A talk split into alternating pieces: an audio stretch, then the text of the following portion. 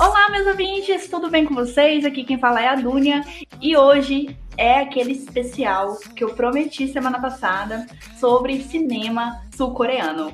E eu tô aqui com as minhas convidadas. Agora mesmo eu vou apresentar elas, mas antes eu preciso falar que esse episódio e o próximo, que é a parte 2 desse especial, fazem parte da campanha O Podcast é Delas 2020. Agora vai rolar um spot aqui da Domênica Mendes explicando o que, que é essa campanha.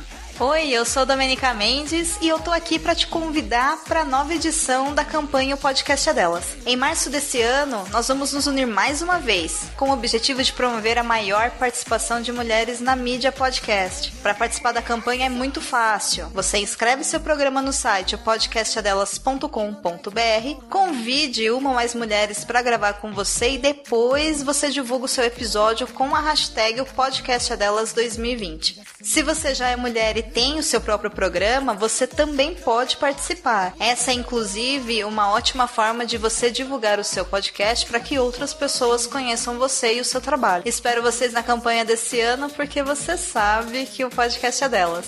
Um beijo e até lá. Agora sim, eu vou apresentar minhas convidadas, Naira Nunes e Carol Akioka. Eu falei certo o seu sobrenome? É Akioka. Akioka, perdão. Então, meninas, sejam bem-vindas ao podcast e, por favor, se apresentem, falem sobre vocês.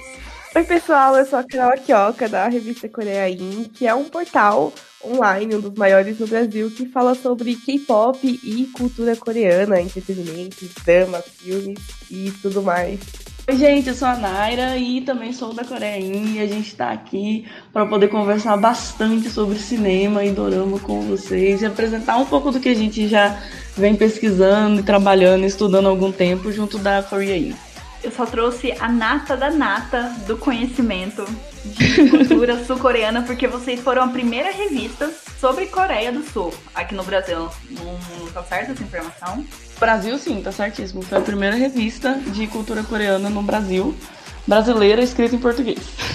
Maravilhoso.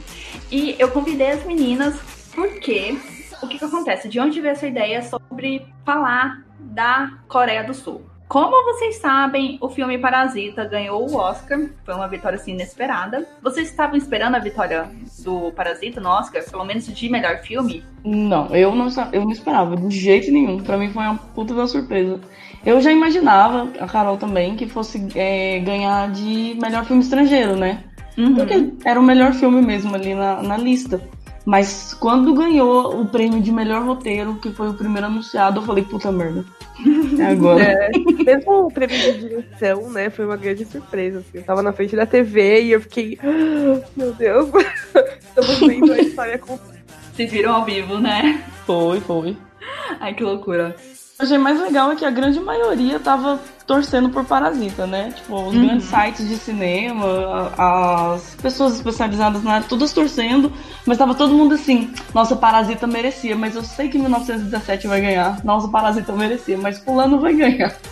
Então todo mundo ficou muito emocionado no Twitter e no, nas lives e tal, que eu tava acompanhando, todo mundo ficou muito emocionado quando anunciaram não, sim, foi uma surpresa. O bom é que eu participei de um bolão e eu tava assim, toda. Eu fui com o coração e votei Parasita, melhor filme estrangeiro, melhor filme. E todo mundo que tava participando votou em 1917, de 1917 pra melhor filme. Sério, quando eu ganhei, eu fiquei assim, gente, não pode. Olha só, é um bolão que eu não ganharia. e o que, que Aí, ganhou no bolão? Eu não ganhei, você acredita? Eu fiquei em segundo lugar. Não. Mas eu, eu, ganhei como melhor filme. Isso pra mim foi uma grande vitória. É demais. Por conta da vitória do Parasita, é, isso acabou despertando um olhar sobre as produções da Coreia do Sul, o que, que ela tá produzindo no, na parte de cinema, na parte de, de seriado. A música, é, o K-pop já estourou pelo mundo. E por isso que eu convidei as meninas para gravar esse, esse episódio, essa primeira parte, para a gente falar um pouco sobre o cinema sul-coreano e dar indicações, é claro. Esse podcast sem indicações não existe. Semana que vem, minhas convidadas, a Mayra e a Carol, voltam para falar sobre séries coreanas. E antes de começar o episódio, tem os meus recados aqui rapidinho. Sigam as redes sociais do Recomenda Cast, arroba Recomenda Cast no Twitter e no Instagram. Para entrar em contato, e-mail contato arroba recomendacast.com.br. Esses episódios estão disponíveis no Spotify, iTunes, Google Podcast, Mixcloud, Castbox e Deezer. Entrando no site do Recomenda Cast, você também escuta os episódios, faz o download deles e assina o feed. Bora começar as histórias sobre o cinema coreano e nossas indicações? Bora. Vamos lá. Beleza, então, vamos lá.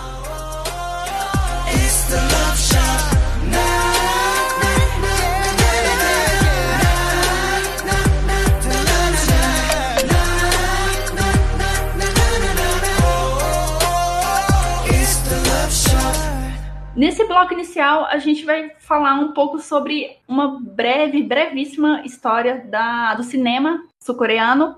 Começar que o cinema sul-coreano não é tão recente como a gente tem a impressão. Ele existe desde 1919, ele cresceu aos trancos e barrancos para chegar na quinta maior bilheteria mundial da indústria cinematográfica, isso segundo a Unesco. Antes de Parasita, o cinema também já tinha filmes premiados, não no Oscar, mas em outras premiações assim bastante relevantes, se não me engano, Caesar, Palma de Ouro, Berlim, que foi o Old Boy de 2003, que é muito famoso, que é parte de uma trilogia que ganhou um remake americano que é horroroso, e o filme Casa Vazia de 2004. Eu não sei porque americano tenta fazer remake, né? Só, só da merda. É verdade. Mas a Coreia também é muito fã de fazer remake. Sério? A gente vai falar um pouquinho sobre isso ainda. Olha Porque só. a Carol separou algumas coisas, eu também separei. Aí eu vou falar na sequência. Caramba, eu falando mal aqui dos americanos. Bom, continuando. A Coreia do Sul é um dos únicos países no mundo em que o cinema nacional é mais visto que o cinema norte-americano. Aqui nessa breve história a gente vai explicar por que disso. É, inclusive, inclusive, já adicionando, é, em 2019, os filmes coreanos, os filmes locais, tiveram 50, 51% do mercado coreano. É o nono ano consecutivo que os coreanos assistem mais filmes locais do que filmes estrangeiros. E é bem diferente do Brasil, né? Com toda A certeza. gente, aqui, a gente aqui assiste muito, muito filme estrangeiro e quase nada de filme brasileiro. Por exemplo, os únicos dois filmes brasileiros que mais tiveram destaque em 2019 foram é, Bacurau e A Minha Mãe é uma Peça. Coisas totalmente extremas, né? É, é total- temas totalmente extremos e só dois temas que tiveram grande destaque na mídia brasileira. Sim, verdade. E o interessante é que o cinema sul-coreano sobreviveu à guerra 1950 a 53, acabou surgindo as duas Coreias, e um ano após o final da guerra, a produção cinematográfica da, da Coreia do Sul, que consistia né, antigamente em 15 filmes anuais, pulou para 111 filmes produzidos em 1954. Então, assim, uma expansão muito grande. Mas, Não, e a Coreia do Sul passou por, por muita coisa. Ela passou por ditadura, que impôs censura aos filmes, passou assim por pedradas. Aí no final da década de 80, a produção sul-coreana começou a diminuir devido ao aumento des- da distribuição dos filmes estrangeiros no país. Em 96, o governo estipulou uma cota para exibição de filmes nacionais, onde o cinema precisava exibir filme sul-coreano por pelo menos 143 dias durante o ano. Isso dá mais ou menos cinco, cinco meses. É muito tempo, é quase meio ano só com filmes coreanos é nas muito salas. tempo. Né, que a grande mudança assim, da popularização do cinema coreano veio lá em 94 já. Antes mesmo do governo começar a incentivar a produção, né? Você reparou na hora que o, o Oscar anunciou o melhor filme, quem, quem discursou foi uma senhorinha, né? Uhum, Teoricamente, ninguém. Você olha e fala, quem que é essa mulher que tá falando? uhum. Mas ela- eu mesma, quando eu vi, eu falei assim, putz, quem é essa senhora? Aí eu fui pesquisar, né? Mas ela foi a maior fomentadora do cinema coreano internacional, por incrível que pareça.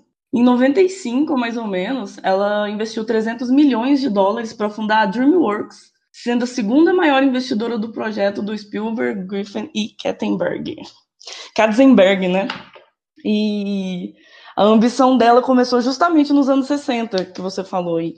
Porque depois que acabou as guerras da- das Coreias, é, a indústria visual coreana foi assim invadida pelos filmes norte-americanos.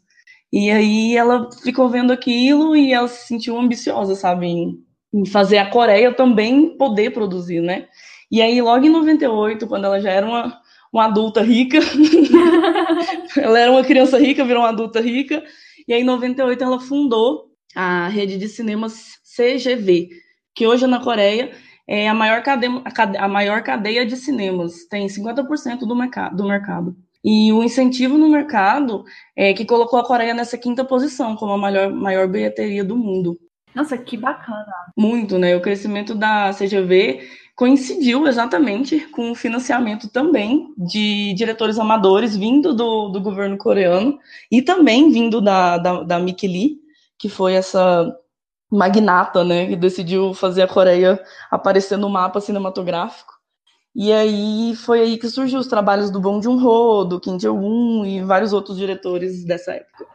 Uhum. É porque, pelo que eu entendi, o governo ele ajuda na parte de formação, de editores, de técnico, não é? Tem é, isso. É, não é só dar dinheiro para fazer filme. Eles começam não, a é tudo.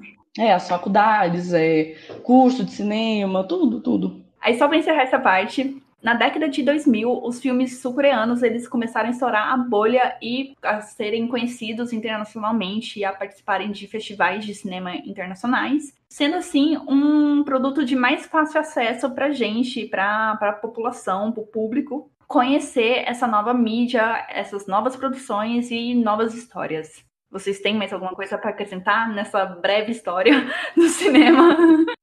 breve, breve, breve. Vou só adicionar curiosidade.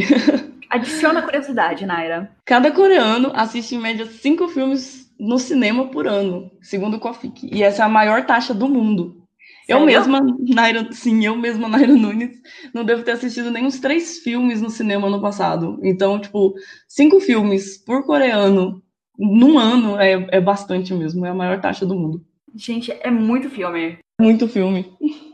Por incrível que pareça, a maioria dos filmes do top 10 de filmes vistos na Coreia em 2019 foram todos na Disney. Só que o primeiro lugar ficou com um filme coreano, que chama Stream Job. Ele, ele passou em 1978 salas de cinema.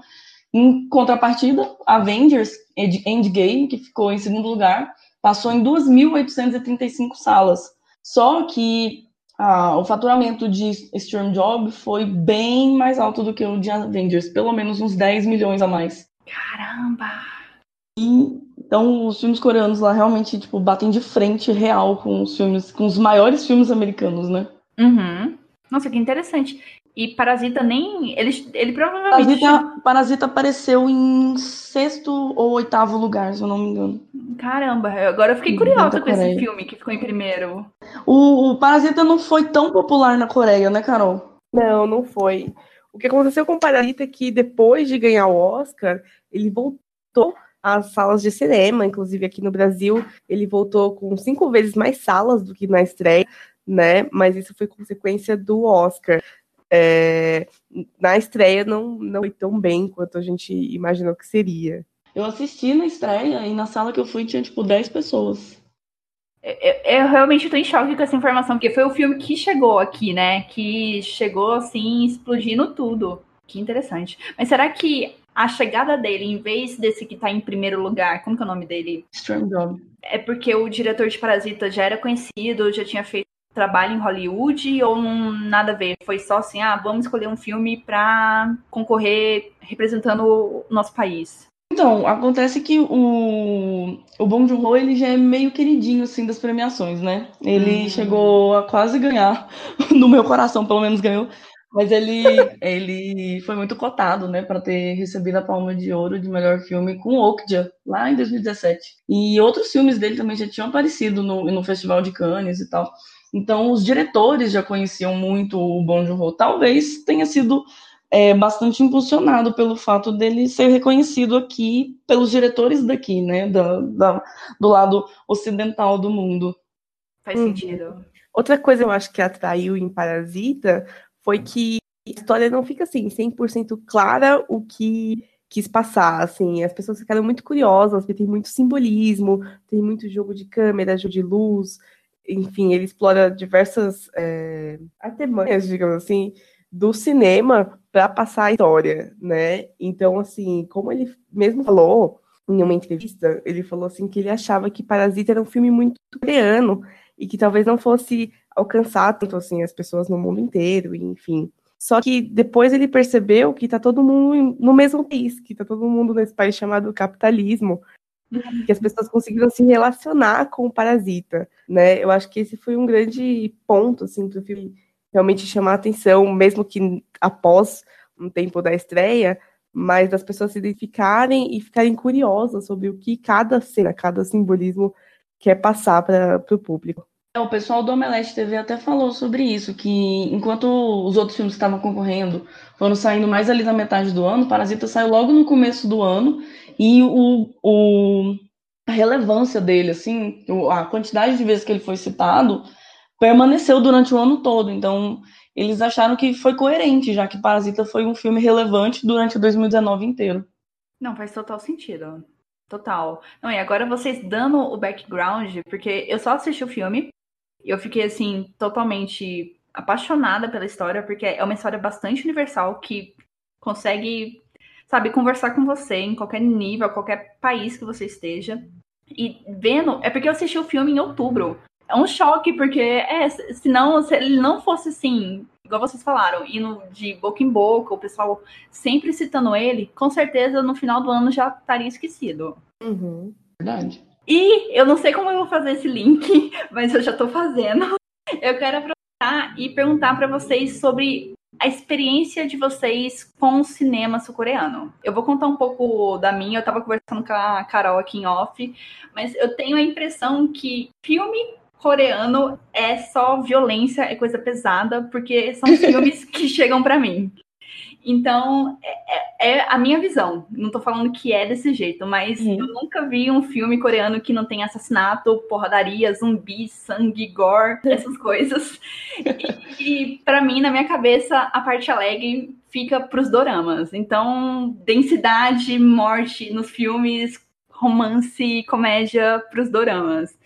E durante minha pesquisa para esse episódio, eu descobri que o cinema, cinema sul-coreano, tem muitos gêneros. E tem uns gêneros assim, muito específicos, como o de gangster, tem gênero de comédia. E eu achei muito engraçado, porque depois eu fui conferir listas de sites indicando assim: ah, sete filmes coreanos que você não pode deixar de assistir e só é filme violento. Aí eu fiquei assim, mas gente, o que que tá acontecendo? Coreia é muito violenta. Qual é a experiência de vocês? É, eu acho que, assim, realmente, internacionalmente, os filmes que chegam pro pessoal são os filmes de densidade, né, assim, mais pesado, com temas mais pesados, né?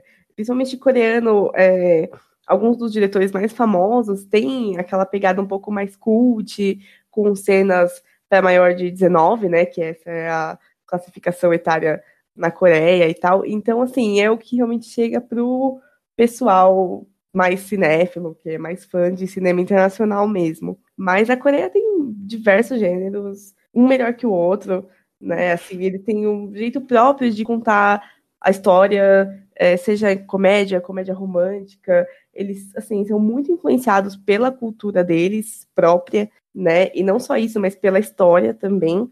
Então a gente vai ver muitos filmes que falam sobre é, a Guerra da Coreia, fala sobre a democratização, fala sobre é, a época que eles eram dominados pelos japoneses, né? Então, eu acho que isso é muito legal. Só que, a princípio, pode realmente dificultar o entendimento, assim, a abertura do cinema para pessoas que não conhecem tanto da cultura coreana, né? De certo, de certo modo, assim, o cinema coreano é meio parecido com o cinema brasileiro, né? Tem essa pegada mais introspectiva, de tratar o, o, interior do país. Igual você tem Exatamente. o Alto da Compadecida, que é um filme perfeito, mas é um filme que quem é de fora não vai entender. Tipo, uma outra pessoa que não seja brasileira vai ter uma dificuldade, entendeu? De entender aquele cenário. Eu, eu concordo. Inclusive, eu tava vendo uma reportagem que o Bong assistiu o. Rural. O Bacurau, exatamente. Falou que ele gostaria que, que ele deseja, né, que o governo brasileiro também apoie o cinema é, nacional, os cineastas, os diretores daqui, eu achei excelente.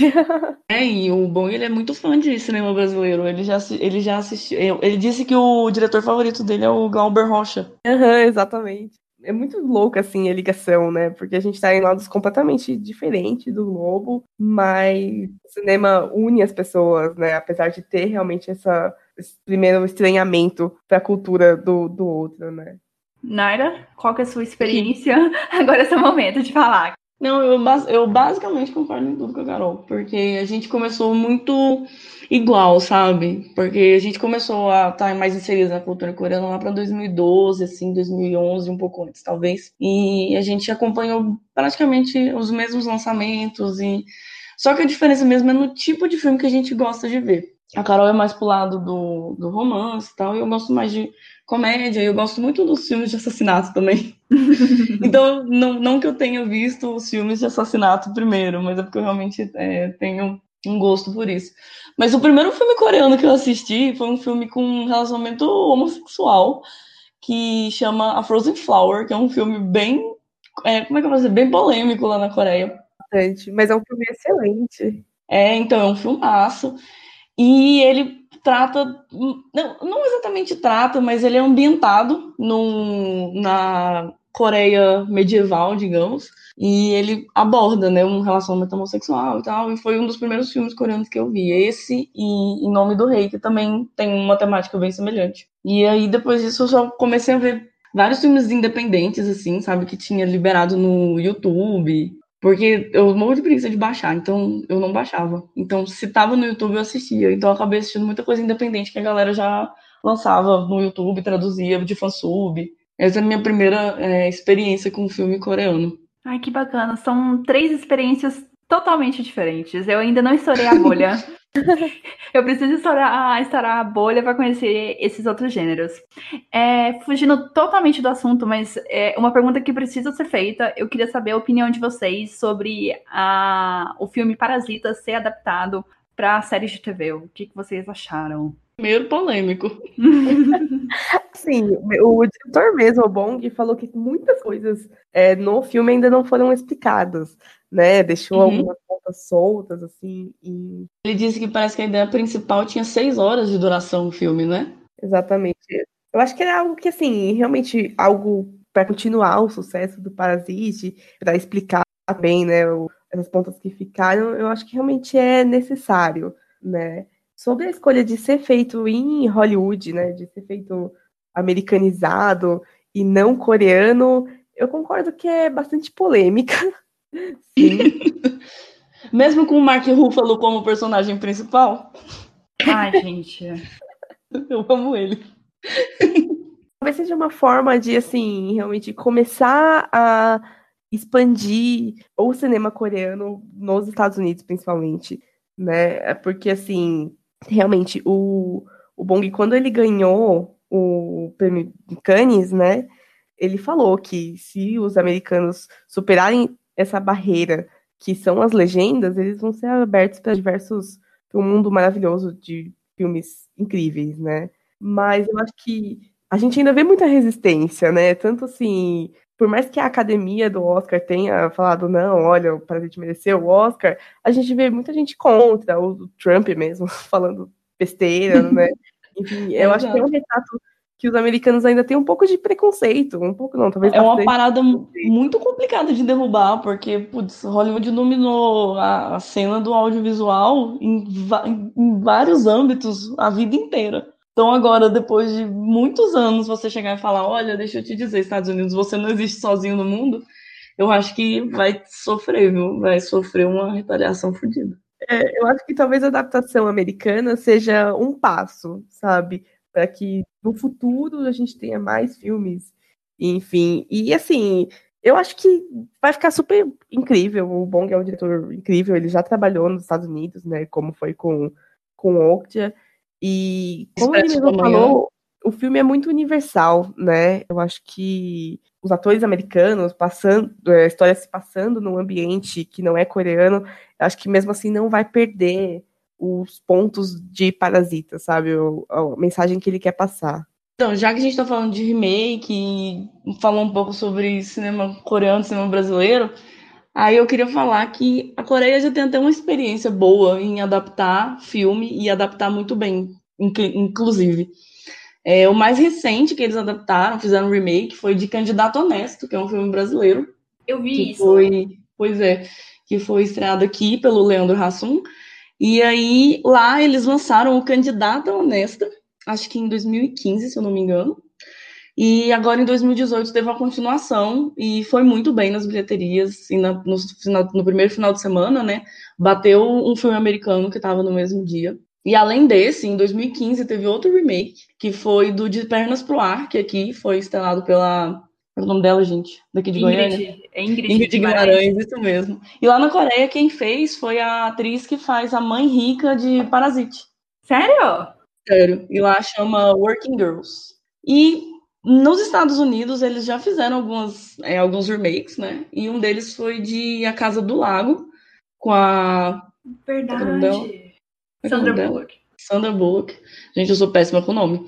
E o roteiro foi baseado num filme coreano que chama Siwore, que é de 2000. Então a Coreia já tem uma experiência em fazer adaptação. Eu acho que se o Bong Joon-ho realmente for assumir 100% esse projeto de fazer a adaptação, não for outro diretor, não for outro roteirista, e só trocar os atores, eu acho que a gente vai ter uma parada muito legal.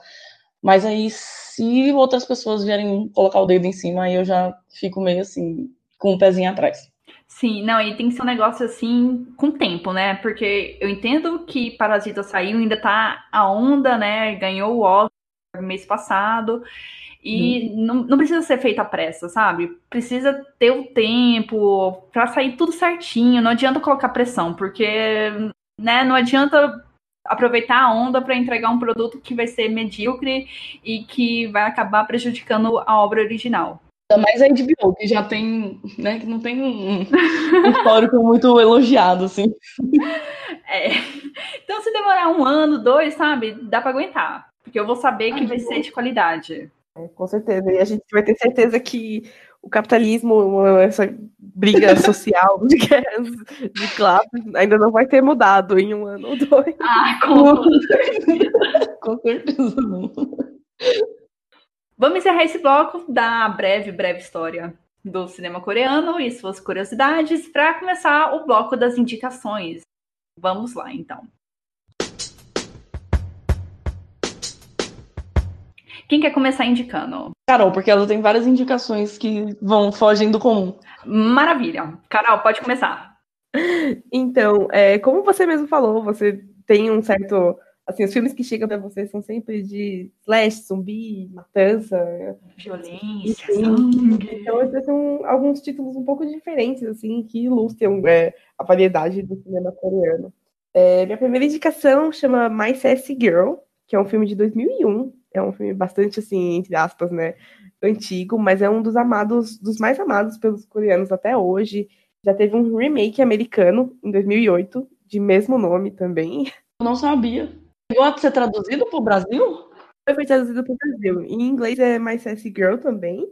E em português é As Ironias do Amor. Gente, eu nunca vi esse filme. Eu também não. Tô curiosa agora, tô procurando no Google. Eu também.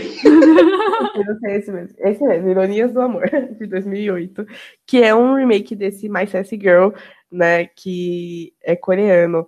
E é uma comédia romântica, assim, Claro que tem um pouco de drama, mas é muito engraçado. É, a gente tem um ator, o nosso personagem principal, ele chama Gyonu, e ele ajuda uma mulher bêbada no trem, né? E aí acontecem uns mal entendidos, ela tá muito bêbada, ela acaba vomitando e caindo nele. Então todo mundo no trem acha que ela é namorada dele e ele tem que cuidar dela. então, sem querer, ele acaba entrando num relacionamento com ela, que ela é super bonita, sim. Mas ela é muito doida muito doida na cabeça. e o filme é bastante engraçado, vai desenrolando com essas cenas de comédia e romance entre os dois, e até finalmente explicar no final, né, por que, que ela age daquele jeito, né? Ela tem uma história, um passado um pouco triste, enfim. E é um tesouro, assim, das comédias românticas na Coreia.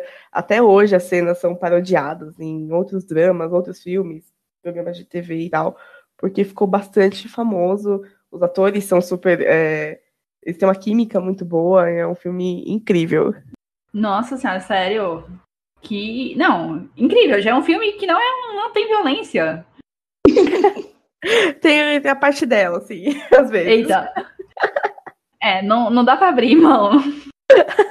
Coreanos não conseguem abrir mão. Brincadeira. Não consegue.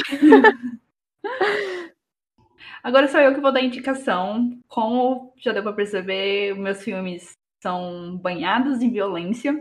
Eu vou falar assim de um clássico, que é o Old Boy, que se você não assistiu, que vergonha de você, porque ele é muito famoso. Sério, que... que é uma história que, sério, ela é famosa só por causa daquela cena do martelo. Você já viu é, aquele coreano com um martelo num corredor? Então você, você já sabe o que é Old Boy. O que, que acontece? Eu não vou tentar falar o nome dos, dos personagens. Vocês, Naira e Carol, sabem falar coreano. Eu, eu nem vou tentar ousar para não passar vergonha.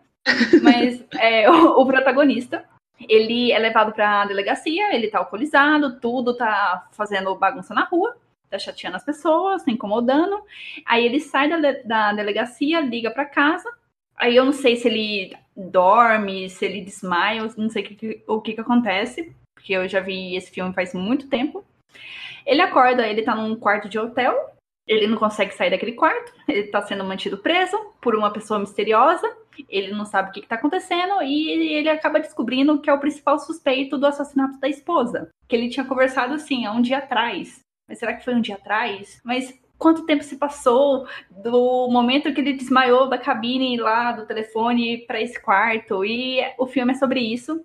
Spoiler, ele fica preso durante 15 anos nesse quarto e quando ele sair de lá, cuidado, porque ele vai ser vai ter muito sangue no caminho. Vocês já assistiram Old Boy? Não, tem muito tempo também, né? Que eu vi. Nem... A gente até comentou, né, Carol? Então, a gente já tinha visto Old Boy e que a gente mal lembrava da cena, porque é muito Não, é, eu, eu lembro de pouca coisa. Sim, faz muito tempo, porque Old Boy não é um filme assim que você vai querer assistir, por exemplo, fim de semana. Ah, estou à toa no sábado, vamos assistir Old Boy. é um filme muito pesado, ele é muito violento. Então, foi um filme assim que eu assisti acho que uma ou duas vezes. E só que ele te marca. Uhum. E uma coisa interessante é que ele é do mesmo diretor de outro filme que eu vou indicar aqui mais para frente, que, que se chama Criada. E o ator, o protagonista, ele acabou fazendo filme lá em Hollywood. O mais famoso que ele fez foi o Lucy, que é protagonizado pela Scarlett Johansson. Mas esse diretor, o Park Chan-wook, ele tem um, um toque que você fica ansioso o filme inteiro, assim. Não é um filme que você só senta e assiste. Você fica pensando, mas e isso? E aquilo? Mas por quê? O que tá uhum. acontecendo, sabe? Você fica inquieto, assim. Então, parece que você tá no filme junto com o personagem. É, é muito bom. É muito verdade. Não, era sua vez. Agora, minha vez, a minha indicação é bem diferente das duas, mas é uma comédia também chama Mr. Housewife e até recentemente ela estava disponível no Netflix, mas agora saiu do catálogo, infelizmente, porque é um filme muito legal. Ela é de 2005 e conta a história de Jin Nan, que é um homem de 34 anos, que é dono de casa e cuida da filha dele, enquanto a esposa trabalha na TV. Que legal! Aí, muito, é muito legal o roteiro, tipo, é muito inesperado, assim.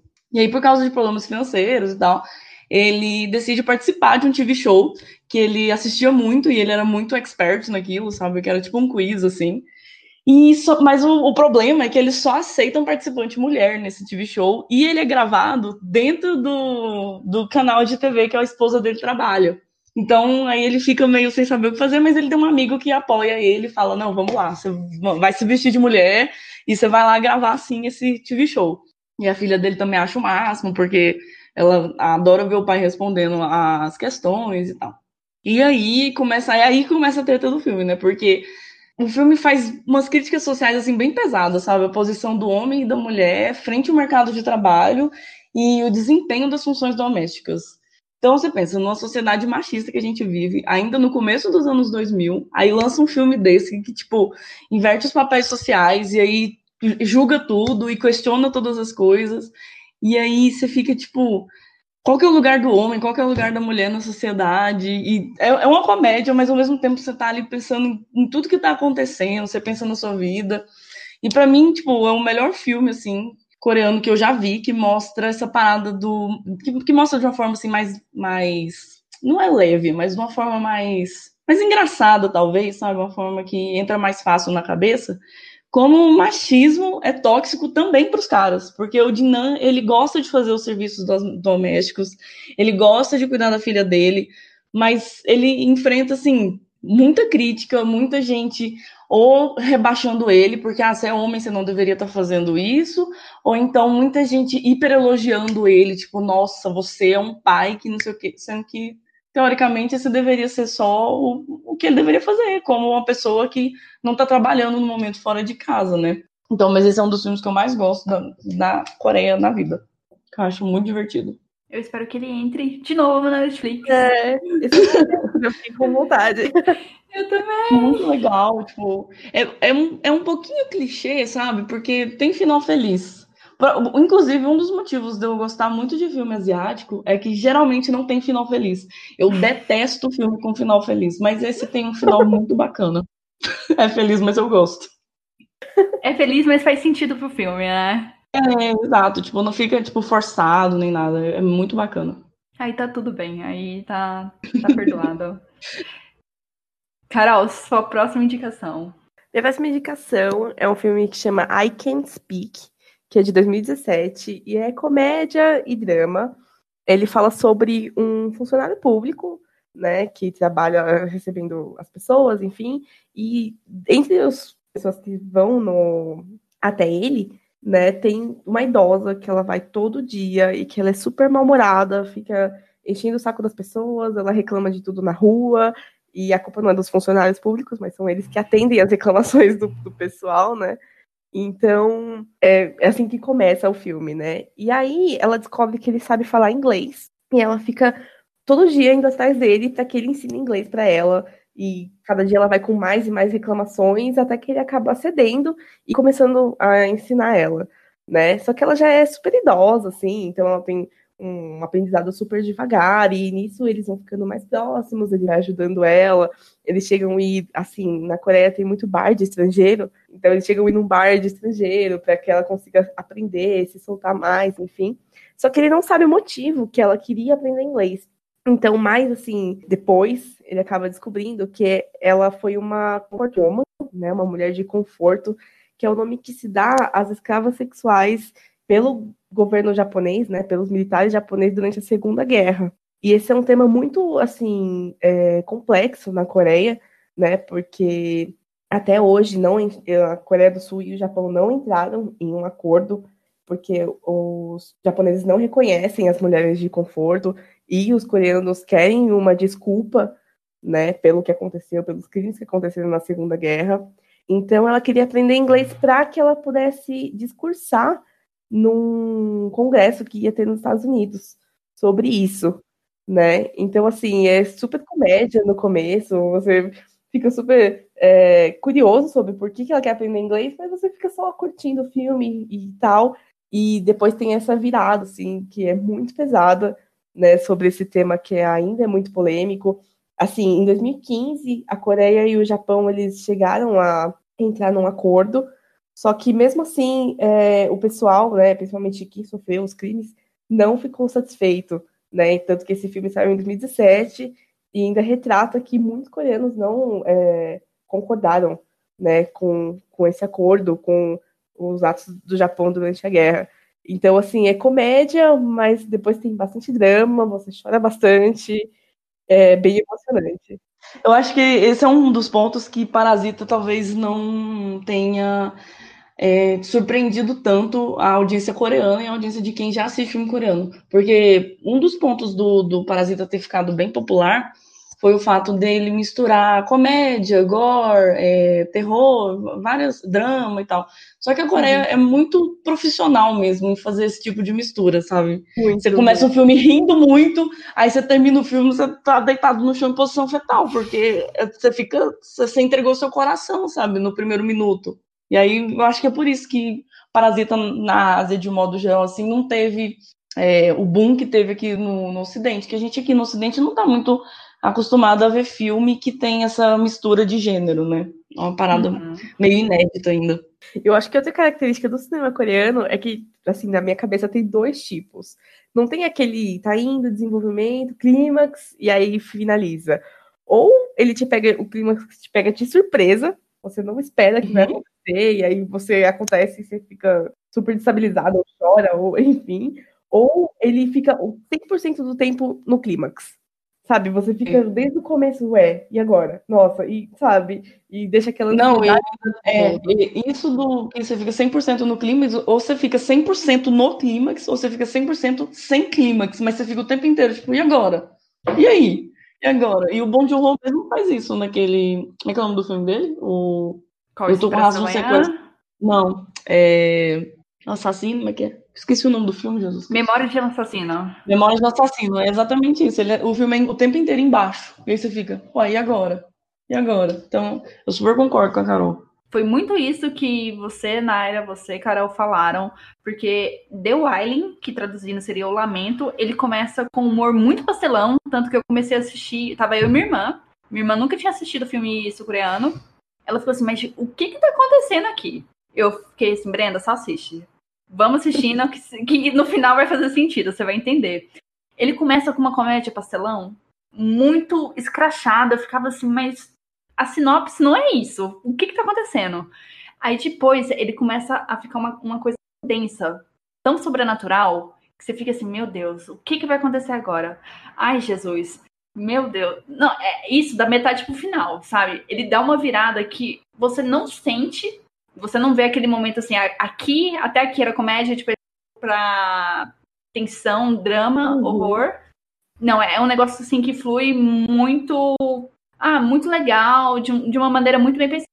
É, The Wailing é sobre um, a chegada de um estranho misterioso. Ele fala aqui na sinopse estranho misterioso, mas na verdade é um japonês. E uma, uma aldeia tranquila lá da Coreia. E como já foi falado aqui, tem essa rixa entre Japão e Coreia do Sul. Então esse japonês não é muito bem aceito. E com a chegada dele começa a rolar uns assassinos, uns assassinos, uns assassinatos muito cruéis, umas coisas bizarras pra uma, uma aldeia assim que é minúscula. Aí começa esses assassinatos, tem um que assim de sobrena- sobrenatural, você não sabe o que tá acontecendo, começa a gerar um pânico enorme, começa a meio que criar uma desconfiança, uma paranoia entre os próprios moradores da vila. E enquanto o, o suspeito ali tá, investiga é, tá sendo investigado, porque ele só tem o japonês como suspeito, sabe? Só o japonês. O policial, que é o protagonista, ele começa a perceber que a filha dele é, pode ter sido vítima de um desses ataques, porque começa com, com a pessoa assim, ficando doente, tudo, passando mal, e começa a ter uns ataques de raiva, ficar agressivo, e a pessoa acaba morrendo. É muito estranho esse filme. E, el- e ele tem essa virada, começa a comédia, tipo, eles passam por um negócio muito tenso. E ele é, é meio lento, a narrativa, assim, é lenta, ele tem duas horas e, e meia, duas horas e quarenta de, de duração. Ele demora pra engatar, mas quando ele engata, nossa senhora, você já tá na pilha, você já tá pra tentar entender o que, tá acontecendo. É um filme maravilhoso. Uma coisa que tem nesse filme, que a gente tava falando de características bastante culturais da Coreia no cinema, nos dramas também, é que bastante parte da Coreia eles acreditam muito no, no xamanismo, né? Então, bastante coisa assim, eles acham que a pessoa tá possuída e tal. Uhum. Do mesmo jeito que o pessoal aqui no Ocidente chama é, exorcista, né? Eles chamam os xamãs para meio que expulsar os espíritos, essas coisas assim. E aparece bastante nesse filme. Sim, não, tem até uma cena de um ritual lá que eles vão pra tentar curar a menina. É, é bem isso. Você tem um negócio assim muito religioso, sobrenatural, você não sabe o que, que tá acontecendo muito bem ali. É, mas é, é um ótimo filme mesmo. Assistir. Ainda não tinha assistido, assistir. Assista, vale a pena. É você agora, Naira. É, minha outra indicação é um filme meio, meio tranquilo, assim, que chama Cart. É, ele é um drama de 2014 e conta a história de Remy, que é uma mãe solo, e ela trabalha meio período numa loja de descontos. Tipo aquelas Best Buy, sabe? Que é uma loja muito gigante e aí tem vários descontos e eles contratam várias pessoas que trabalham meio período. E aí ela e outras mães, ou- outras mães também, outras mulheres que trabalham dentro dessa mesma loja, que também são trabalhadoras de meio período, elas descobrem que vão ser demitidas. Só que elas descobrem isso depois que já tinham meio que recebido informações de que elas, na verdade, seriam. é, tipo, teriam a carteira assinada, sabe? Elas se tornariam funcionárias full- full-time. Uhum. E aí, no meio daquela revolta, a pessoa já não ganha bem. E aí ela ainda recebe o um anúncio de que vai ser demitida sem motivo. Elas se unem e decidem lutar pelos direitos trabalhistas. E aí, meus amigos, vemos outro filme que trata muito, muito claramente das mazelas do capitalismo, assim, tipo, é bem escrachado. E, mas é um filme bem diferente de Parasita, né? Que a Parasita é bem dark, assim. Mas esse não, é um filme até que tem uma vibe meio fofa, sabe? As cores são bem quentes e tal. É um filme muito legal. É bem dramático mesmo. Você fica muito. Você fica muito do lado das mulheres, assim, porque é, é muito desumano, sabe, o que fazem com elas no, no filme, etc. É, o filme ele foi baseado em fatos reais, ele foi inspirado num, num episódio de 2007, quando empregados temporários, a maioria deles mulheres, é, fizeram 512 dias de greve na frente de um supermercado lá na Coreia que chamava Homiver, e eles seriam demitidos, esses funcionários de meio período temporário, porque a loja parece que tinha sido vendida para uma para uma tipo um conglomerado e aí eles seriam todos demitidos e eles começaram essa greve para poder é, lutar pelos direitos trabalhistas deles. Então, tipo, foi um episódio bem falado na Coreia e, tipo, foi lembrado nesse filme e eu achei muito legal. Nossa, eu tô adorando porque tá expandindo muito, sabe, o leque de opções. é, porque assim, nossa, é, é incrível ter ver filmes que tem essa abordagem social, essa crítica social, só que não do jeito dark como Parasita ou outros filmes, sabe? É você entregando uma mensagem importante, só que de um jeito talvez até mais palatável pro, pro público. Para mim é o caso desse e o caso do Mr. Home, é, Housewife, uhum. que é muito tranquilo de assistir, não é aquela parada que você vai parar para pensar mas aí quando você viu, você já absorveu aquilo, sabe? É super tranquilo de assistir e tal. Eu, eu gosto muito desses dois. Sim, e são temas assim que, novamente, dá, você consegue se enxergar. O, é uhum. o caso do esposo que está em casa, trabalha, é, cuidando da casa ali, cuidando da filha e a esposa trabalhando, sabe? Isso acontece em todo lugar, deveria acontecer em todo lugar. Esse também da, das mulheres lutarem por direitos trabalhistas, por, por melhoras no, no trabalho. Sério, tô achando super foda. Tô, tô anotando as, as recomendações e todos os nomes dos filmes indicados aqui vão estar no site do Recomenda Cast, então não se preocupem. Carol, sua próxima indicação. A próxima indicação chama The Beauty Inside, que é um filme de 2015 que olha o que aconteceu. Ele foi baseado em um aqueles mini-filme, né? É, americano de 2012. E aí eles fizeram um filme coreano em 2015 e em 2017 eles compraram os direitos do filme coreano para fazer um remake americano com a atriz de Game of Thrones, a Emily, Emily Bagunça, Clark. meu pai. é, na verdade, o, a ideia, né, eles se basearam na nesse filme de 2012, o americano, só que esse filme não retrata muito o que passa no filme coreano, né? Eles só absorveram a ideia principal, que é do personagem principal, do, do protagonista, que ele todo dia acorda em um corpo diferente. Então, assim, é, no aniversário dele de 18 anos, ele acordou com um rosto que não era dele. E aí ele vai vivendo a vida dele assim. Às vezes ele é uma criança, às vezes ele é uma mulher, às vezes ele é um idoso. Tanto que no começo do filme mostra ele meio que aproveitando a vida. Hoje ele tá com o corpo de um cara bonito, aí ele vai para uma, pra uma festa e acaba saindo com uma mulher, enfim. E quando ele acorda no dia seguinte no hotel, ele é uma senhora. E aí ele sai correndo do hotel, todo, todo perdido, assim porque todo dia ele acorda com uma, com uma aparência diferente, né? Uhum. E aí ele se apaixona por uma mulher que ela vende móveis, né? E ele fica muito apaixonado por ela, então ele fica é, tentando chegar perto dela, só que cada dia ele tá com um rosto diferente. Um dia ele consegue, né? E aí ele fica acho que uns três dias sem dormir para conseguir ficar com ela. Então, assim, muito é, é, muito legal, assim, a, essa parte tem bastante comédia, né? Romance. E aí ela.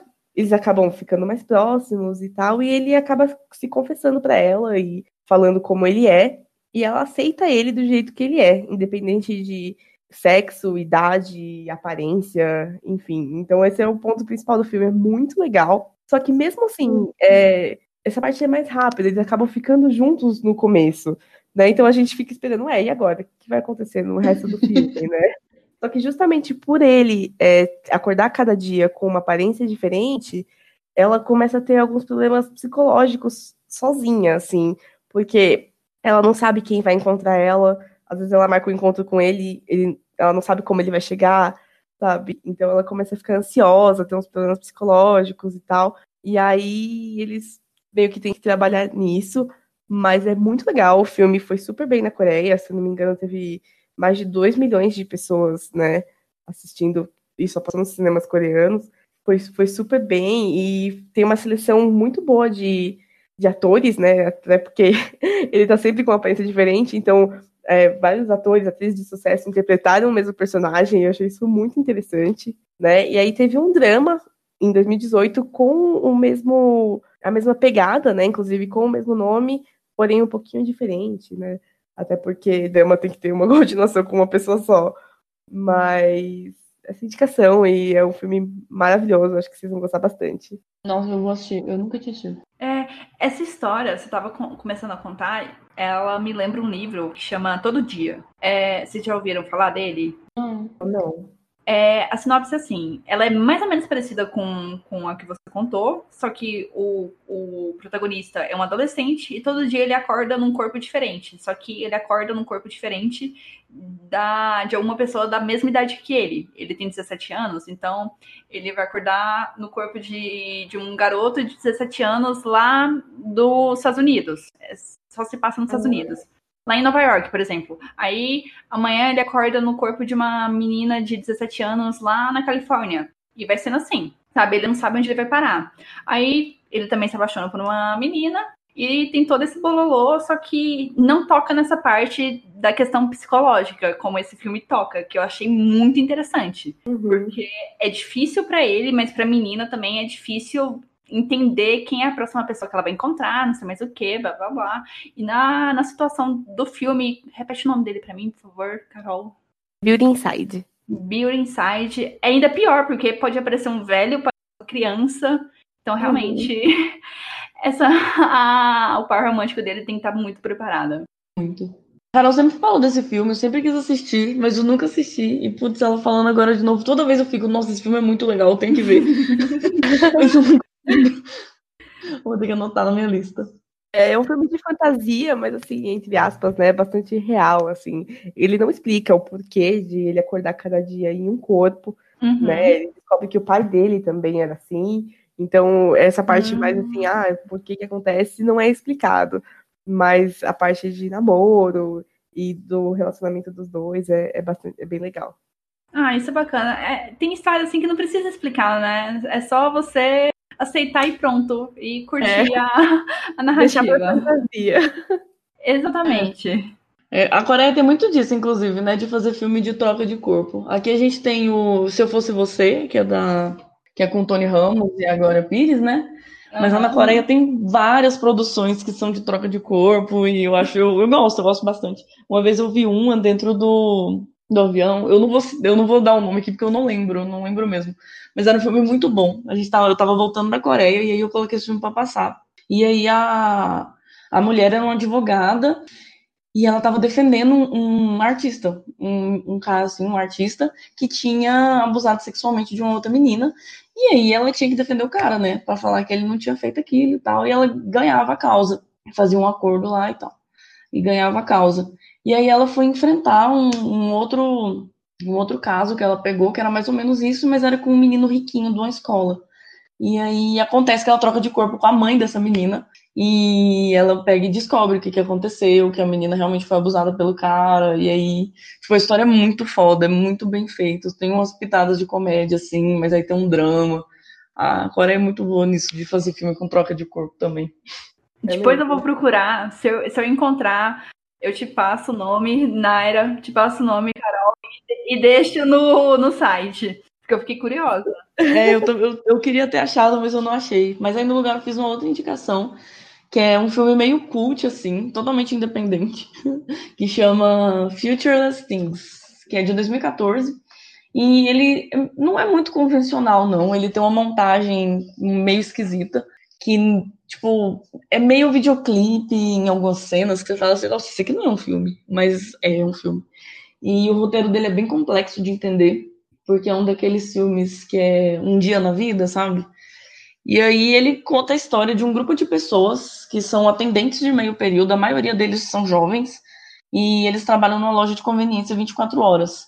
E aí a, a montagem complexa que eu falo é porque eles meio que contam é, o, o, relógio 24 horas, mas não fica muito explícito quem que está trabalhando naquela hora, que hora que aconteceu aquele fato. Então é bem complicado de entender. É, o filme é uma crítica muito forte é, a forma que a gente leva a vida e o jeito que a gente dá valor às coisas sem futuro, assim, entre aspas. Porque é como se a maioria das decisões que a gente tomasse, elas pudessem afetar a vida de outras pessoas além da nossa própria vida. E o, ele tem um um plot twist bem surpreendente, assim, mais perto do final do filme, que eu não vou falar aqui, porque senão vai, vai muito, assim, acabar com a, com a história. Mas, por mais que ele seja bem complexo, é legal você ver como as pessoas, cada um leva a sua própria vida, assim, e como as ações de cada um pode afetar na, na, na própria vida e na vida das pessoas que te cercam ali, às vezes de quem nem próximo de você tá. Então ele é bem. Não é um filme pesado, mas eu vi uma galera falando que ele era muito chato, mas assim, não é um filme chato, só é que ele depende um pouco da sua atenção para que você consiga entender o que está acontecendo. Tem muito tempo que eu vi, eu quase não lembro de nada. É igual o de boy, tem muito tempo que eu vi, eu quase não lembro de nada mais. Mas eu dei uma olhadinha rápida no filme para poder falar aqui. É, você falou que ele é independente, então Isso. Você consegue encontrar ele no YouTube, alguma coisa assim? Tem no YouTube, legendado em inglês. Ah, entendi. Tem duas horas de filme, é super rapidinho. E quando você fala que é um, algumas pessoas acham chato, é porque provavelmente não é um filme que você pode sentar qualquer hora, em qualquer dia para assistir, né? Você tem que estar tá, assim, não, não disposto. Com vontade. Uhum. Exato. Me corrijam, é claro. Tem muitos filmes coreanos que são assim. Então, eu acho que o cinema coreano, igual o cinema brasileiro, eles bebem muito do cinema europeu. E o cinema europeu é desse jeito. É uhum. take longo, é super demorado, as cenas são meio arrastadas às vezes. Então, são alguns. Tem uma boa parcela dos filmes que, se você não senta para assistir e prestar atenção, é, você vai achar o filme chato, porque você não vai entender, você vai perder alguma coisa. É, filme, filme coreano, filme asiático de modo geral. Filme brasileiro, filme europeu, é tudo nessa pegada. Tudo não, né? não, não dá pra generalizar. Mas tem uma boa parcela dos filmes que são nessa pegada, assim. Não é muito Hollywood, né? Que é muito tiro, porrada e bomba o tempo inteiro. Tá? Tá, minha próxima indicação é um filme assim que provavelmente todo mundo já assistiu, que é o Train to Busan. Perfeito. E é maravilhoso. Nossa, é um dos melhores filmes que eu já assisti. Com certeza. E, nossa, eu achei. Ele me pegou totalmente de surpresa, porque eu não tava esperando. E foi um negócio assim, contagiante. Aí a história dele é que a Coreia do Sul decreta um estado de emergência após um vírus desconhecido tomar conta do país. Aí as pessoas começam a surtar, tudo. Elas Esse hoje. coronavírus. o coronavírus é você. Aí algumas pessoas tentam fugir, zumbis, né? E elas acabam ficando presas num trem bala que tá indo pro, pra Busan, que é uma cidade no interior da Coreia. Dizem que é a única cidade que não foi afetada. Esse filme tem na Netflix, se você não assistiu, assista. É só isso que eu preciso falar, porque é um filme maravilhoso, perfeito. Eu não lembro do final dele, então agora deu muita vontade de assistir. Nossa, o final é muito legal. É meio é. imprevisível, assim. Inclusive, vai ter continuação desse filme, né? Sério? Vai passar quatro anos depois. Uhum. Vai se passar quatro anos depois dessa crise que teve, né? Vão ser com atores diferentes e tal, mas vai ter. O nome é. Península. Península, isso mesmo. Tô muito ansiosa para ver. Eu, eu tô. A, o, o, saiu, acho que três posters, se não me engano. Tem um que é azul, que é muito legal, e tem outro que é muito foda, que é tipo um ônibus assim, e aí tem uma mina com uma, uma semi-automática na mão, e um cara atrás, assim, ponto pra matar zumbi. Eu tô, meu Deus, meu Deus, eu quero muito ver esse filme, Jesus. Nossa, é, realmente, eu não tava sabendo dessa continuação. Bom saber. É, vamos, vamos todo mundo no cinema apoiar o, o cinema coreano. Ah, ele não vai sair na Netflix, não? Ele vai sair no cinema. Vai sair é, em cartaz no cinema. É. Ah, maravilhoso. É porque o Train to Busan não é da Netflix né? Não, ele, ele saiu no cinema também. Ah. É, o próximo que eu vou indicar chama Swing Kids, que é um filme de 2018. E é um musical com drama e comédia, bastante comédia, inclusive. É um filme mais histórico, né? Ele tem uma pegada, aquilo que eu tava falando antes, que ele se passa na época de. Né, nos anos 50, né? Durante a Guerra da Coreia. E aí a gente tem um soldado norte-coreano que ele acaba se apaixonando por sapateado, né? Ele encontra um oficial da Broadway e o filme é muito legal porque ele fala como a música pode fazer as pessoas se comunicarem, né? Porque tem um soldado americano que não fala é, coreano, tem um soldado norte-coreano, tem um soldado chinês, e, e, eles acabam se juntando, né? E fazendo um grupo de dança de sapateado, porque os oficiais, né, de alto escalão prometeram que eles poderiam se apresentar em Broadway, na Broadway, se eles fossem bem. Então, o filme é, ele tem essa pegada assim de música durante uns momentos difíceis, né? Que é o momento da guerra. É, tem um norte-coreano que teoricamente ele não pode é, gostar de nada que é americano, né? Seja música, seja comida, seja é, qualquer outra coisa, e ele se apaixona por sapateado. Então é, é muito legal, tem bastante comédia, tem bastante cenas tristes, né? Como todos os filmes que a gente tá falando aqui.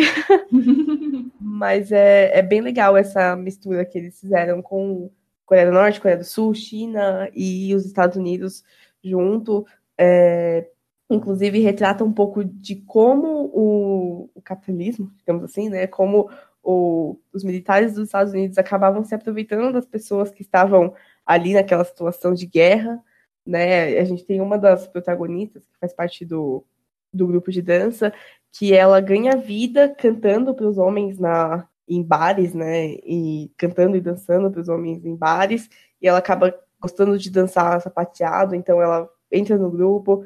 É, é bem bonito e é bem aquela comédia assim, no começo todo mundo atrapalhado e não sabe dançar nada, eles gostam, mas são péssimos. E aí eles vão melhorando e é, é bem bonito. Eu também não assisti. Carol já me indicou várias vezes. Mas eu vou ver, eu juro. Ele e The Beauty Inside, eu morro de vontade de assistir. Esse acho que não tem no Netflix, não, né, Carol? Não, não tem. Tá, meias alternativas, vocês uhum. entenderam. Naira, sua vez. Minha penúltima indicação é The Host, que é um filme do, bom, do brilhantíssimo do Bong Joon-ho. E também tá na Netflix, igual o Okja, que também é maravilhoso dele. E esse filme, The Host, ele acontece, ele acontece não, né? Ele foi lançado em 2006 e é meio antiguinho assim já. E nele o Jun-Ho se aventura a fazer um filme de monstro, que é uma parada assim bem difícil de ser feita, porque velho, você vai trabalhar com monstro, né? Você corre o risco de fazer uma parada muito pastelona, muito escrota. Você corre, uma, você corre o risco de fazer uma parada meio que cai assim no vale da estranheza, sabe? O Sonic antes de ficar pronto. Mas aí o Bom de Ho falou, ah, quero fazer. Aí ele foi lá e fez. E o hospedeiro, ele conta a história de um monstro que emerge no meio do rio Han, lá em Seul, e ele começa a atacar as pessoas aleatoriamente. Então, ele leva uma menina embora, que é a filha de Ribon, que é um pai solo, que é interpretado por Kang Sun-ho, que é o mesmo que faz o pai pobre na família do Parasita. Então, ele e o Bong Joon-ho já têm ali uma, alguns bons anos trabalhando juntos. E aí ele faz o impossível para salvar sua filha enquanto ele enfrenta as ações do governo sul-coreano em lidar com esse monstro e saber conter a, os problemas que ele gera dentro da sociedade e tal. E aí eles começam a, tipo, perseguir o pai da, da menina, porque ele teve contato com o monstro, e aí eles querem fazer experimento no cara. E, nossa, é uma parada muito louca, gente, esse filme. Mas é, é muito bom, porque o, o Jun-Ho, ele aborda a forma coreana de lidar com as coisas. Então, tipo, você vê como os coreanos lidam com manifestações, e coreano adora fazer manifestação. Eu e a Carol, quando a gente estava na Coreia em 2017, a gente passou perto de uma manifestação, a pessoa que estava guiando a gente falou, olha, não chega muito perto, não. Porque, sei lá, o que, que a polícia pode fazer, sabe? Você é estrangeira e tá no meio de uma manifestação coreana, enfim. E aí, eles mostram isso, como a polícia coreana lida com manifestação, como a polícia coreana lida com o que é estranho, é, como as manifestações agem, Para mim, o melhor é que o filme, tipo, não tem medo de mostrar o monstro, entendeu? Tipo, por mais que corra o risco de cair no Vale da Estranheza ali, que é um monstro esquisito, eles conseguem trazer um monstro bacana, sabe? Que é bem feito, um monstro interessante. Que você fica se perguntando, putz, de onde veio esse monstro? Como é que esse monstro é assim? Por que, que ele é assim? E a gente sabe que boa parte dos filmes hollywoodianos gostam meio que de brincar de esconder o monstro. Tipo uhum. em Bird Box, né? Que a, a, tem um monstro, mas ninguém sabe o que, que é um monstro, ninguém nunca viu um monstro. E, mas nesse filme, o Bong Joon-ho escolhe deixar o monstro bem explícito. E é uma parada muito legal. E o que eu aprendi com esse filme foi que dá para fazer coquetel molotov com garrafa de soju. E é sensacional, porque explode o monstro maravilhosamente bem. Eu adoro quando o filme ensina coisas pra vida. Exatamente. Um dia que precisar, eu ia perguntar sobre o monstro exatamente isso, porque é, vendo na Netflix tem um ar assim de é, Cloverfield, sabe? Que vai aparecer um monstro assim à distância, ou só a Nossa, detesto, dele. detesto. Detesto isso. Eu não gosto quando esconde o monstro. eu fico muito irritada. Eu fico irritada. Eu vi Cloverfield, eu vi aquele que saiu mais recente, e tudo escondendo, escondendo, escondendo. E eu vi Bird Box e eu fiquei muito irritada porque não tinha um monstro. Aí quando eu vi o monstro que era, eu falei, nossa, ainda bem que não tinha o um monstro. Porque não dá nem pra você chamar de monstro, velho. Porque não. O que, que é isso? Ridículo. Mas esse, você vê que o monstro é feito de CGI. Não é o melhor uhum. CGI. Putz, é 2006, gente. É bem antigo e 2006, sei lá, o Homem-Aranha tinha saído seis anos atrás, então o Homem-Aranha também já não era bom. E aí, você vê o monstro, você sabe que é, que é de mentira, mas é muito bacana, assim, sabe, a ideia do, do monstro em si, como ele é feito e tal, é muito massa é bom você ter uma coisa para sentir medo, né? É, então, exato. Então, é, eu achei interessante. Tem o cartaz lá, né? Com o tentáculo do monstro. E depois uhum. tem, um, tem, um, cartaz que foca no, no, ator que faz o pai pobre lá de Parasita. Então, é, é os dois meios que a Netflix está tentando convencer de. você de. É, exatamente, de assistir o filme. Não, mas é show de bola, show de bola, assiste. Vai, você vai. Se você gosta de filme de monstro, você vai gostar. Eu adoro filme de monstro. Eu, eu, sou, eu sou um moleque de 17 anos. É esse filme e Burning que eu preciso assistir, que tá na minha lista. Burning é incrível, é muito bom. Acho que você vai gostar bastante, assim, se você gosta desse gênero coreano um pouco mais é, frio, exato, mais lento e tal, você vai gostar bastante, porque tem uma virada, aquela completamente não esperada, né, inesperada, uhum. é, no final, mas ele tem bastante tópicos, assim, sensíveis, digamos, sabe? É, não sei se você ia falar de Burning, não? Não, eu ainda não assisti Burning. Ah. Por favor, fale. Então, Burning, ele ele quebrou um recorde, né, em Cannes, ele teve a maior nota, que foi 3.8, né, é, no ano de 2018, que foi quando ele foi lançado, né, e ele é baseado num conto de um japonês chamado Haruki Murakami. Ai, é adoro ele! Haruki, meu Jesus! Ai, eu, adoro. eu não sabia! Também não! Fiquei realmente emocionada. Eu também não assisti Burning ainda. Conte mais, Carol, conte mais. É... Então, eu me, animei, porque eu assisti Burnie. e aí você falou, eu falei, nossa, é verdade, eu nem falei de Burnie. Mas, enfim, ele fala sobre um jovem, né, que trabalhava, que era do interior, ele se muda para Seul, e ele trabalha de ai, entregador. E aí um dia ele encontra a Remy, que é a principal, né, nossa protagonista, que ela fala que conhece ele de quando eles eram crianças e tal. E aí acontecem umas coisas e eles acabam dormindo juntos e ficando amigos. E aí ela fala que vai viajar para África, então é, para ele cuidar do gato dela. E aí ela realmente vai para África, só que quando ela volta, ela volta com um namorado que chama Ben e ele é aquele gyopo, né, coreano-americano e ele é interpretado por, pelo Steven Yeun, que é de Walking Dead. E ele é, é bonito, ele é rico, ele é internacional, ele é todo sedutor, enfim. E eles acabam. Ele tá namorando ela, né? E aí, o nosso personagem principal, né, o John Su, ele acaba estranhando um pouco esse namorado que tem uns hábitos estranhos, um jeito meio diferente, enfim. E E a princípio a gente acha que ele tá se sentindo inferior porque ele não é rico, porque ele não tem as mesmas qualificações, digamos assim. E um dia a menina some, é, o personagem principal vai atrás dela, só que ela já tinha terminado com esse namorado, e aí o filme se desenvolve dele procurando ela, né? Então falou bastante assim. Eu não sei como eu vou conseguir explicar, mas quando você assiste, você vê, assim, é, parece que é aquela coisa clássica da mulher principal, é, os homens brigando por ela e tudo mais.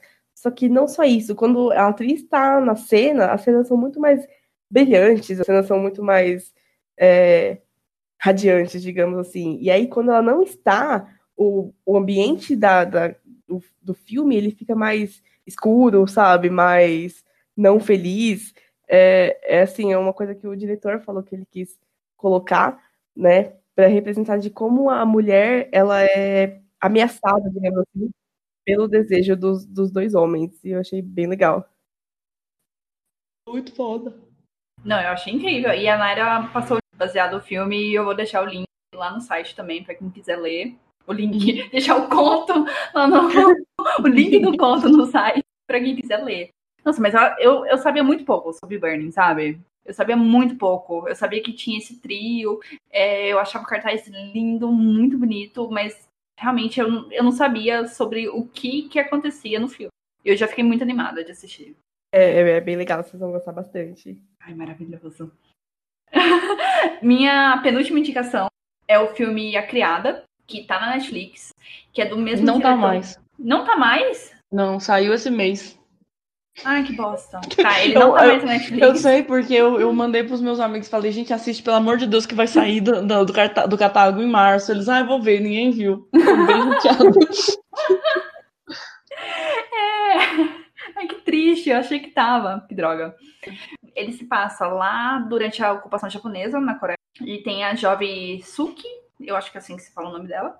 Ela é contratada para trabalhar numa casa, lá, uma mansão de uma herdeira nipônica, que é a Hideko. E a Hideko, ela leva super isolada, porque tem guerra, tudo, ao lado de um, do tio autoritário dela. O tio não deixa ela fazer nada, não deixa ela fazer, não, não quer essa menina colocando os pés para fora.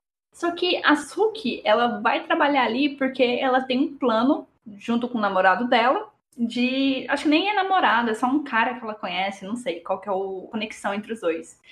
É, esse cara quer se passar como pretendente da Hideko para conseguir roubar a fortuna, para assim ele e a Suki aproveitarem o dinheiro dela. E vai tudo assim se encaminhando para o plano dar certo, só que aí começa a Suki a se envolver com a Hideko e ela vai entendendo o que está se passando ali naquela casa que as intenções do tio, aquele negócio de prote é, proteger a sobrinha, não é tão. É, não é bem assim, que ele tem outras intenções com ela, e você vai. Você vai assistindo o filme e tudo, e. Sério, tem uma virada ali da, do meio pro final que é. É, eu não tava preparada para aquilo. Eu fiquei assim, em choque. E é uma, é uma história muito esquisita. E tem aquele progresso meio devagar, meio lento, tudo, porque você vai conhecendo a Suki, você vai, vai entendendo a relação dela com a Hideko e blá blá blá blá blá blá, mas é muito bom esse filme. Nossa, o filme é incrível. É um dos meus melhores, um dos melhores filmes, assim, para mim, dessa pegada um pouco mais cult, assim, né, dos coreanos. Pra mim, A Criada é um, é um dos melhores. Então, A Criada tem muito plot twist. E esse que eu vou indicar agora também é um filme praticamente inteiro de plot twist. Enquanto A Criada é mais lento, comecinho ali, você não tá entendendo muito o que, que tá acontecendo. Esse que eu vou indicar chama Rastros de um Sequestro. Ele ainda tá na Netflix, então assistam antes que saia, por favor. E ele é inteiro plot twist. É o tempo inteiro você, não, meu Deus do céu, e o que, que é isso? Nossa, e agora, meu Deus do céu? É, é muito louco. Mas ele conta, é, na verdade, assim, é meio complicado você dizer o que que esse filme conta, qual a história que ele conta, porque daí eu já vou estar tá dando muito spoiler. Porque se eu contar mesmo, vai tirar um pouco do, do elemento surpresa, assim.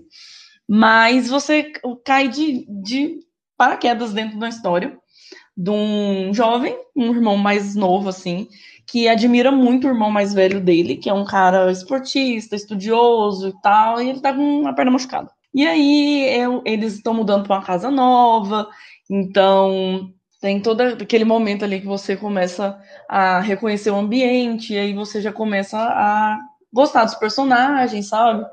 E aí as coisas começam a ficar meio esquisitas.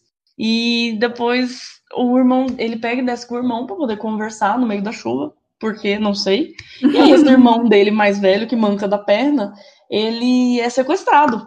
E quando ele chega em casa, desesperado, esse irmão mais novo chega em casa desesperado e tenta explicar para os pais o que aconteceu. E aí os pais estão meio assim, tipo, ah, é? Ah, tá bom, então a gente vai procurar o seu irmão. Desse jeito, assim, meio. Tô nem aí, caguei pro seu irmão.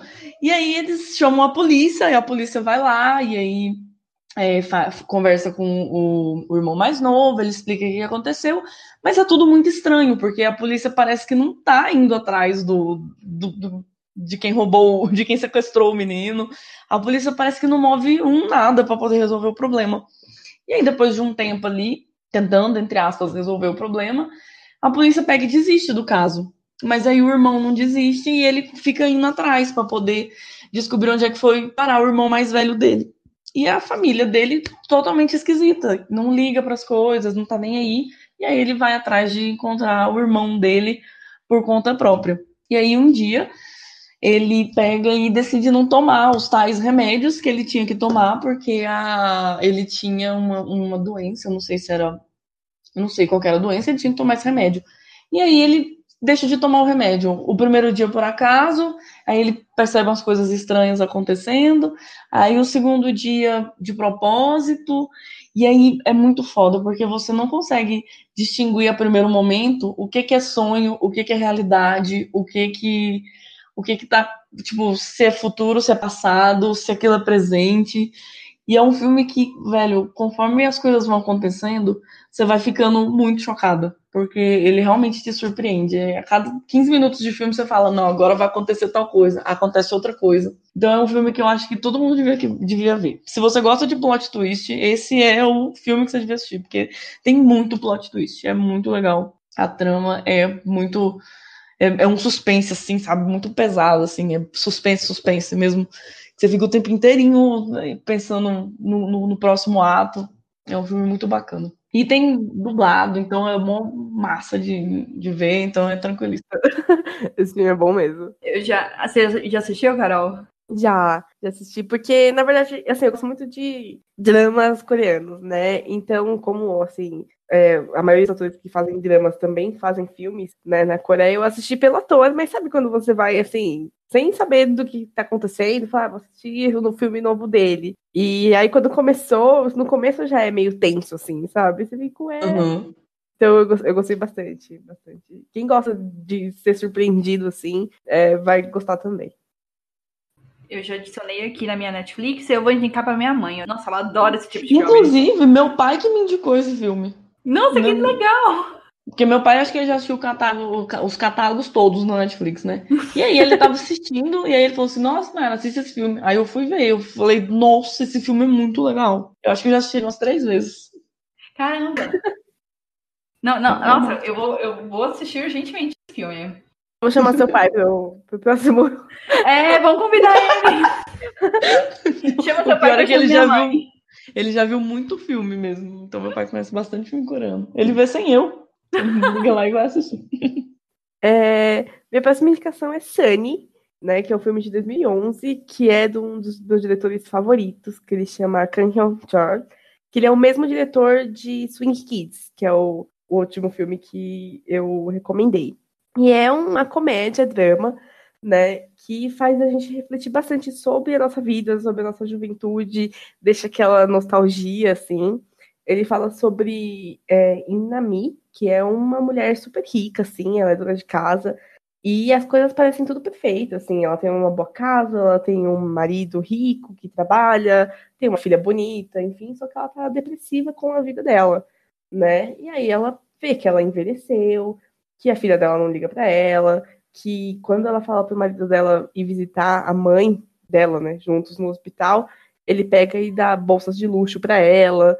Então, ela tá bastante infeliz com a vida dela. E aí, quando ela vai visitar a mãe dela, ela passa na frente de um quarto de um outro paciente que tem o nome da amiga de infância dela. E aí ela descobre que essa amiga de infância tá com tá em estado terminal de câncer, né? Na verdade a história é assim, a gente já consegue prever um pouco o que vai acontecer, mas mesmo assim o filme não deixa de nos abraçar, digamos assim. É, aí ele passa entre o presente, né, e o passado, que elas tinham um grupo de seis amigas que se chamava Sunny. E a última vontade dessa amiga que tá à beira da morte, digamos assim, é reunir as amigas. E aí meio que mostra, cada uma é muito diferente da outra. Uma é mais nerd, a outra sonhava em ser Miss Coreia, a outra queria ser escritora, né? Que vai passando isso, é, vai passando a juventude delas, então elas vão ficando. É bastante nostálgico, né? E uma coisa que é bem legal, que ele retrata bastante os anos 80 na Coreia, né? Que foi, teve o movimento democrata, né, na Coreia, e eles estavam se abrindo para a influência dos Estados Unidos, uhum. né? Então, assim, é, tanto elas ouvindo Cyndi Lauper, é, quanto todos os estudantes ouvindo, é, usando Nike, usando Adidas, eles vendo Rock Balboa, sabe? Meio que é bastante é, nostálgico, né? Passa bastante sobre a, essa época de 80 na Coreia, mas é bastante divertido e emocionante, como sempre. Acho que vocês vão gostar bastante. Vou ver. Eu gostei, gostei dessa sinopse. Eu também gostei da sinopse, eu achei interessante. É, é aquela fórmula que a gente já conhece, né? Tem alguns filmes semelhantes, tanto na indústria americana, né? Mas que mesmo assim a gente assiste e ri, chora, fica feliz, aí para, pensa na, na vida, sabe? quando era criança, se você é agora, sabe? É, é bastante triste, porém bom, eu não sei, é, é, é um misto assim de sentimentos. Vai, vai aquecer seu coração depois que você, depois que você exatamente. assistir esse filme. Isso, exatamente. Eu, eu, sinto assim que os filmes coreanos, de uma certa forma, eles te fazem mais parar pra pensar na vida do que filme americano. Quando eu assisto um filme americano, é, eu, eu não sei, eu, eu sinto um distanciamento, assim, sabe? De uhum. mim com o filme, com, os, com as personagens.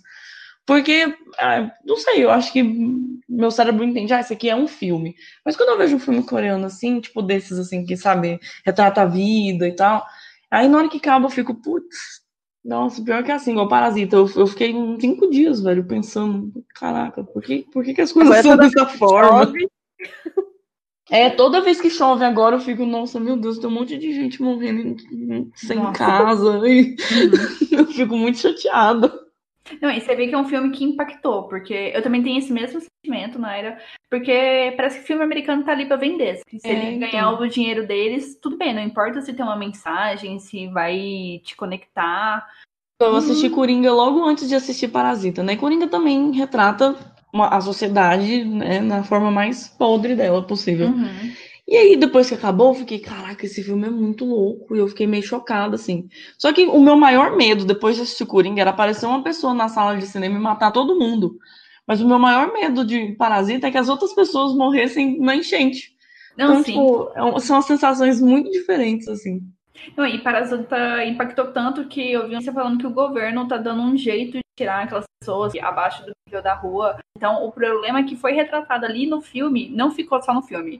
Ele vai ganhar. Mas é uma situação muito complexa, porque tem muita gente é, na Coreia que às vezes mora em porão porque quer. Sério? Tem um. Sério. Tem uma entrevista que eu vi recentemente que o cara pega e conta. Ele fala: Olha, eu tenho dinheiro, mas eu moro aqui porque é mais barato. Olha, então tá bom. É. Tem um cara. Tem um carinha numa banda que eu ouço e a banda tá indo super bem, faz show na Coreia, famosa na Coreia pra caramba. E o vocalista mora num, num semi-porão. Tipo, porque quer porque ele tem a casa da família dele, tem a casa do irmão dele, mas ele mora no semi-porão. Então é, é uma situação bem complicada para a Coreia poder resolver. É, mais complicado do que eu imaginava, então. Coreia que lute. Mas mesmo assim, na, onde eles filmaram, né, em vários lugares que eles filmaram, agora virou ponto turístico, né? Então o pessoal vai lá tirar foto, enfim. E parece que aquele túnel que eles passam, né, naquela escadaria, é, de quando, naquela cena da chuva, foi reformado, eles estão dando um, um, trato lá, por mais que seja assim, por motivos né, de turismo, enfim, é, uhum. muita gente passa por lá todos os dias, né, para ir trabalhar, porque é um caminho mais curto até uma das principais ali, e por causa do filme tá sendo reformado, né, então teve um impacto positivo. De alguma forma, né? E o último filme que nós estamos indicando é, se chama A Caçada, The Chaser. Não confundo com o filme que está na Netflix, que é o The Chase, é outro filme. É, nesse filme A Caçada é, tem um protagonista que eu não vou tentar falar o nome. Ele é um detetive que, ah, sabe, vida, a vida acontecendo, faz com que ele se torne cafetão. Ele tem problemas financeiros e ele acaba virando cafetão porque ele se envolveu com pessoas erradas. Só que aí ele tem que voltar a ser detetive porque as meninas com que ele trabalha, né, estão desaparecendo uma após a, uma após a outra e ninguém vai resolver, a polícia vai resolver porque são garotas de programa, não tem interesse em resolver esse caso.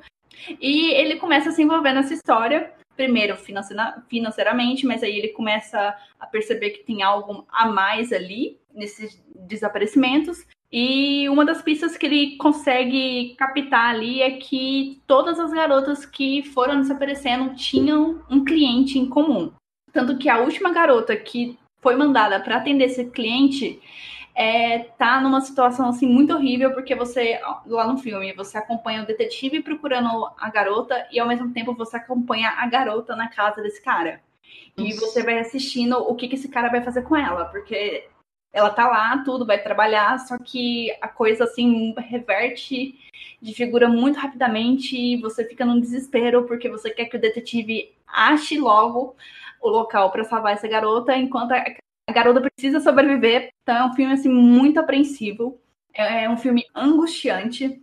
Eu recomendo muito porque eu adoro essa sensação de que vai dar merda, de que, que, a coisa tá acontecendo. Então é um filme assim que eu gostei bastante. Assistam A Caçada. Vou ver. Tá na Netflix esse? Não, esse não tá na Netflix. Ah, então a gente vai pegar ah. o link depois.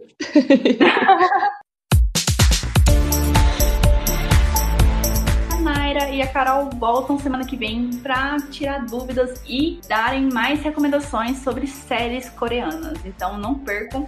Eu quero agradecer muito a Naira, a Carol, pelo tempo, pela, pela dedicação de trazendo filmes, trazendo conteúdos diferentes do que eu recomendo aqui. E muito obrigada. E agora é o espaço para vocês fazerem sua despedida, deixar divulgarem o que vocês quiserem divulgar. É, não, imagina, a gente que agradece, é um prazer estar aqui falando sobre coisas que a gente gosta, né, que são filmes coreanos e que tem gente que também está interessada em saber mais ou que já gosta, né, então foi bastante divertido. A gente que agradece o convite é, pro pessoal que tá ouvindo, meu Instagram é carolakioka, se vocês quiserem seguir lá pra gente ficar debatendo um pouco mais sobre dramas. Tem também todos os links da revista Coreain, que é revista Coreain, no Facebook, no Instagram, no Twitter, e o nosso site www.revistacoreain.com.br. E se vocês gostarem de cultura coreana, filmes, dramas, K-pop, estamos por lá, seria muito legal se vocês pudessem se juntar a gente. Isso mesmo, a gente agradece muito o espaço. E além dos, desses links todos que a Carol já falou, a gente indica também o nosso canal do YouTube, que a gente faz resenha de filme lá também, de filme coreano, faz resenha de K-drama, faz review, tem um review que a gente fez de Parasita também, se tiver interessado em saber um pouco mais ali sobre a história do Parasita e como é que as coisas é, caminham no filme, quais são é, os panos de fundo usados pelo Bong Joon-ho para poder fazer o filme acontecer, vai lá no nosso YouTube, no nosso canal, é youtube.com barra Revista Coreain também, tudo Revista Coreain. E se quiser me seguir no Instagram também, é arroba Naira, underline Naira Nunes. É, lá a gente pode discutir também mais sobre cinema e tal, vai ser da hora. Meninas, novamente, muito obrigada. Até semana que vem. Obrigada, até semana que vem. Obrigada. tchau. Tchau. tchau. tchau.